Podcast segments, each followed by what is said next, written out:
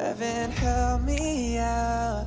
Cause I'm in one of your angels. She bringing me down. Oh yeah. Heaven help me now. 嗨，各位小伙伴，大家早上好，我是瑶瑶老师，欢迎来到今天这一期的英语口语每日养成。在今天这一期节目当中呢，我们来学习一段非常非常简短的英文台词。那么一共的话呢，在这句话当中呢，只有三个单词。首先呢，先来一起听一下。 Hey, watch yourself. Hey, watch yourself. Hey，注意你的言辞。Hey, watch yourself. Hey, watch yourself. 那么，其实，在今天这样一段非常简短的英文台词当中呢，我们没有什么特别的发音技巧需要来注意，只需要呢把每个单词都读准就可以了。Hey, watch yourself. Hey, watch yourself.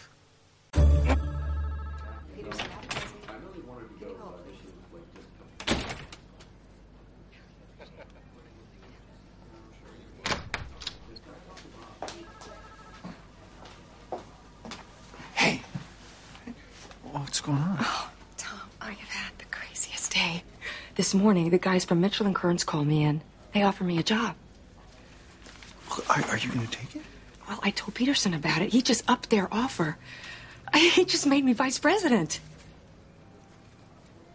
Of what? Of Tom, the firm. He gave me Dugan's old job. Isn't that wild? I gotta go tell Scotty. I'll see you later.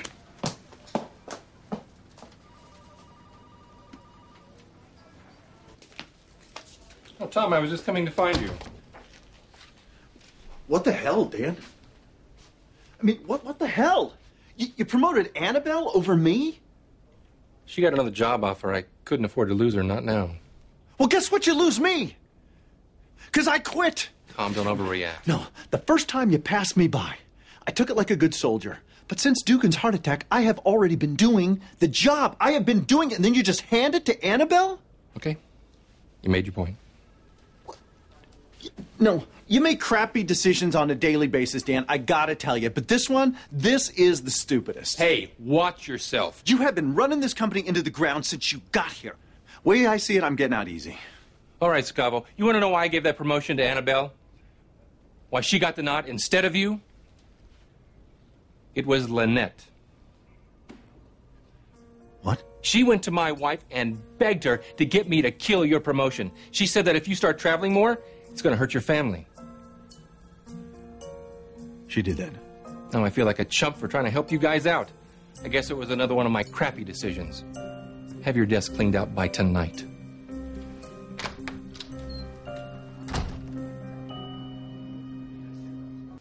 那么在今天节目当中呢，我们来学习一个非常简单、非常常见的口语表达，叫做 watch oneself。watch oneself， 一起来看一下这样一个短语，它的意思。那么它的话呢，通常来说在口语当中有两个含义的使用。那么首先第一条，也就是我们今天视频当中的这样一种用法，表示谨慎小心的讲话或者做事，以免做出一些有害或者冒犯的事情。或者说呢，说出一些不好或者冒犯的话，这样的意思。To be very careful in one's actions or speech, so as not to do or say something harmful or offensive. 下面呢，我们就来一起看一下这样一个短语 “watch oneself”，它所对应的第二个意思和用法，可以直接理解成为 “be careful”，就是小心的意思。那么当做这个意思去使用的时候呢，其实就相当于咱们在口语当中非常常见的 “watch out”。或者呢，look out，善意的提醒别人当心啊，小心。下面的话呢，一起来看一些例句。各位同学的话呢，可以各自感受一下每个句子当中的意思呢，是更加偏向于第一种理解还是第二种理解呢？首先呢，我们来看一下第一个例子。I'm so used to swearing with my friends that I really have to watch myself when I'm around my brother's kid。我已经习惯在朋友面前讲脏话了。所以，在我哥哥的孩子们身边时，我得小心点，注意自己的言辞。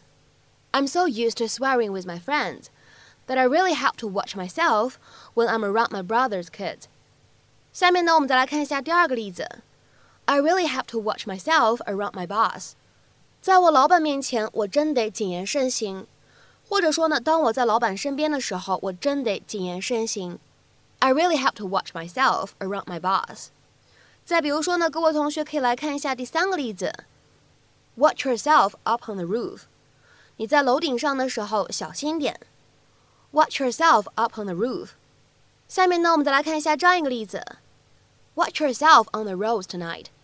There are always a lot of crazy drivers out on New Year's Eve. 今晚你开车小心点，新年夜路上总会有人乱开车。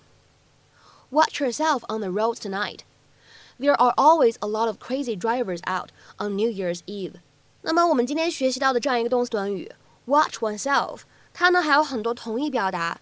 比如说呢，在口语当中，你可以说 watch one's tongue，watch one's mouth，或者呢 watch one's language。